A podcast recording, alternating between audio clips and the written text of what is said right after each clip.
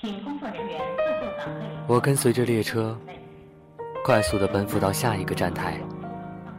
这就是我的生活。我在不停地奔波，然后在每一个站台接触到了生活在不同世界的人，从一个世界走入另一个世界，就这样看到了每个人不同的生活，扮演的不同角色。那你的生活扮演何种角色呢？这里是喵的生活，寻找你生活的足迹。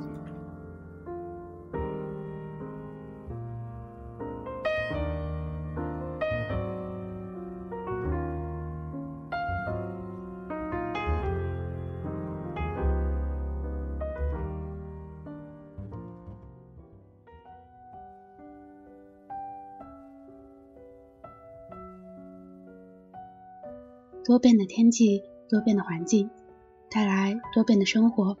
因为生活，所以拥有；因为拥有，所以幸福。大家好，这里是猫耳朵网络电台，我是主播小姑妈。今天喵的生活给大家带来的是我的心被温柔欺刺。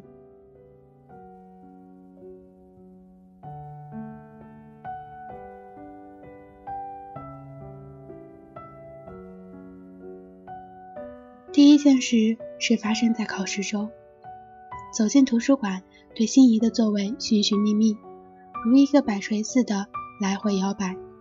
恰逢一个男生准备离开，我看见这个座位插座、光线、空间一应俱全，心中暗喜，走上前去，却发现桌上堆着一小摞擤鼻涕的卫生纸，我的小情绪急转直下。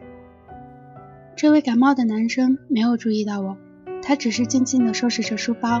到最后，他把那一坨卫生纸揽在手心上，丢到了垃圾筐，并且又撕下来两截新的卫生纸，在刚才那堆笔记纸的地方仔仔细细用力来回擦了两遍，然后离开。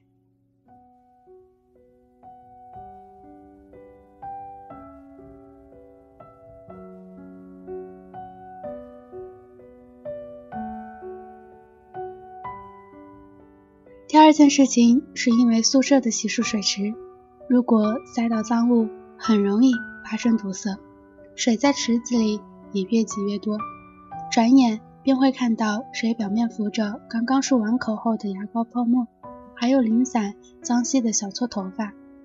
遇到这种情况，我们往往换一个水池，或者换一个楼层进行洗漱，待保洁阿姨进行处理。有一日。我在水房洗衣服，一个穿着光鲜艳丽的标致姑娘拿着水杯走了进来。她照了照镜子，整理了发型，哼着歌，把水杯里冷掉的茶水倒进了池子里。只是一不小心，水杯的茶网掉了出来，茶叶、柠檬片、枸杞一股脑倒进了水池里。她啊了一声，迅速把茶网捡了起来，并使劲地刷了刷，离开。我一直在洗着衣服，看着，然后感慨：啊，这水池一会儿又要堵了。不料，不一会儿，他竟然又回来了，拿着洗手液。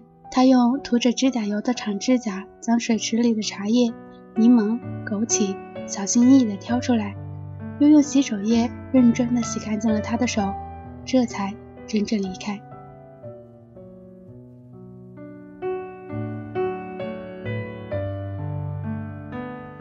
第三件事情，北京大雾，室内游泳成为我最为青睐的运动项目。邱德拔体育馆游了几个来回后，我坐在深水区游泳池边上休息发呆，看着俊男靓女在面前水域穿梭，偷偷琢磨着谁的身材比较好，谁的泳衣比较亮。其中一枚大叔的泳姿轻盈矫健，让我好生羡慕。我揣摩着大叔的游泳动作，看在这条水道上的他与另外一个姑娘迎面游过。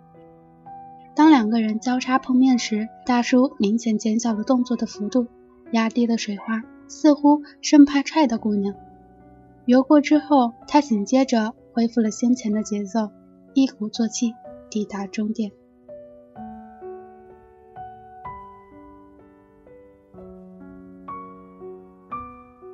第四件事情，离校卫生间。一位姑娘走出来，洗手的时候忽然关掉了水龙头，似乎在听些什么。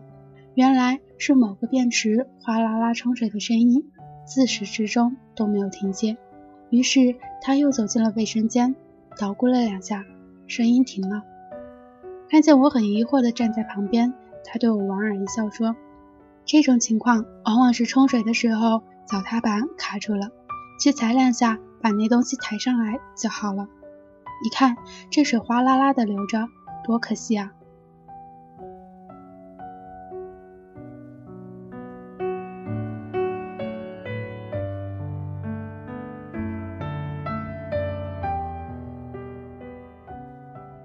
第五件事情是发生在公共澡堂洗浴，发现有一个姑娘有些窘迫。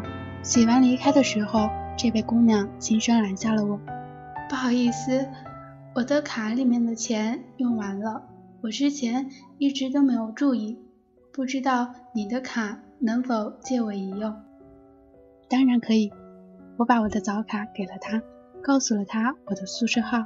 她说洗完澡便给我送回来。晚上，她不仅把早卡还了回来，还递给我一大块很好吃的巧克力。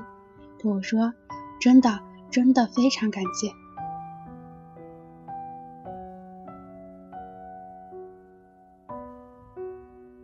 第六件事情，飞机是我在高中时候的舍友，他在长春，我在北京，两三年之久未见而疏于联络。我经营着自己的生活，他打拼着他的未来。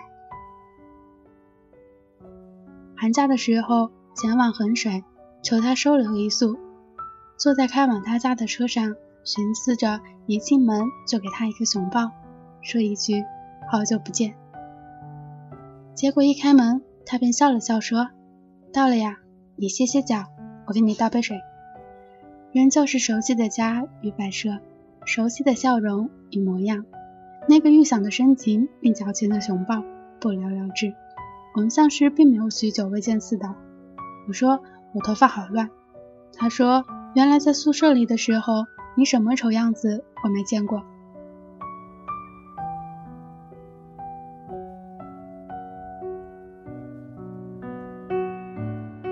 第七件事情是发生在人民日报实习的时候，结识了一枚即将毕业的人大的姐姐，她面临着找工作与毕业论文的双重压迫。关于找工作，她如是说。小伙伴儿签到好的工作，真是颇为有丝的开心。原因有三：其一，你们越来越成为我抱上大腿的、不得随时提一提的我的一个朋友；其二，你们的隐退让仍然生存在这片土地上的我有了更多的可能；其三，我终于有点信心，规则并非都无法揣度，它为足够好的你们开了一扇门。也会为不太差的我留下一扇窗。关于毕业论文，他如是说：一上午收到了一封导师催论文的邮件和四张小伙伴的明信片。一上午收到了一封导师的邮件和四张小伙伴们来自名利南方的明信片。一上午收到了一封邮件。和四张寄自米利南方带来温暖祝福的明信片。一上午收到了四张来自米利南方带来温暖祝福，让我感到幸福安稳的明信片，以及 nothing else。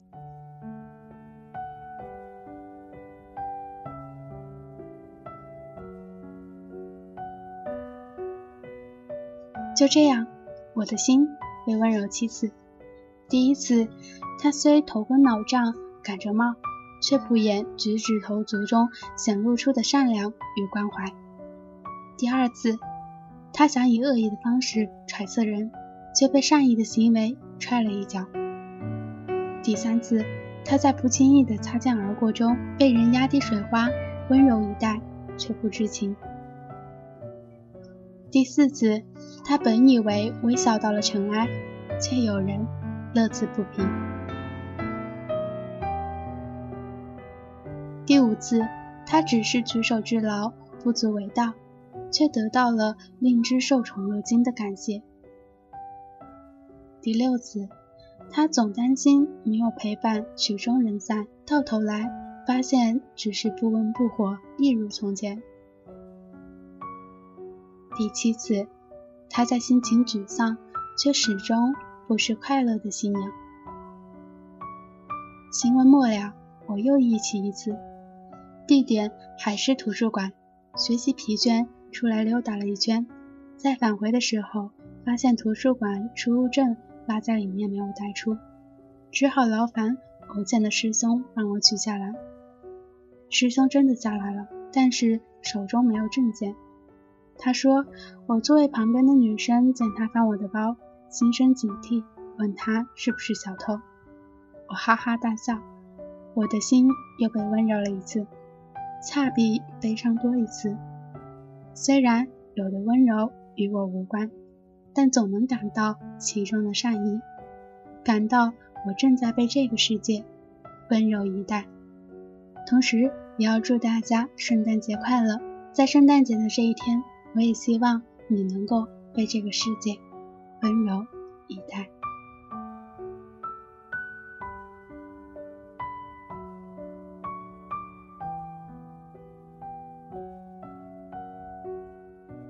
我们的节目到这里就要结束了，非常感谢电波那端的你一直陪伴着我们。如果你想和我们分享你的生活，那么可以通过新浪微博搜索“马耳朵网络电台”联系我们，或者投稿到我们的邮箱，注明“喵的生活”，分享你生活的点点滴滴。当然，你也可以加入听友群和主播互动。喵的生活，你的生活，我是小姑妈，我们下一期再会。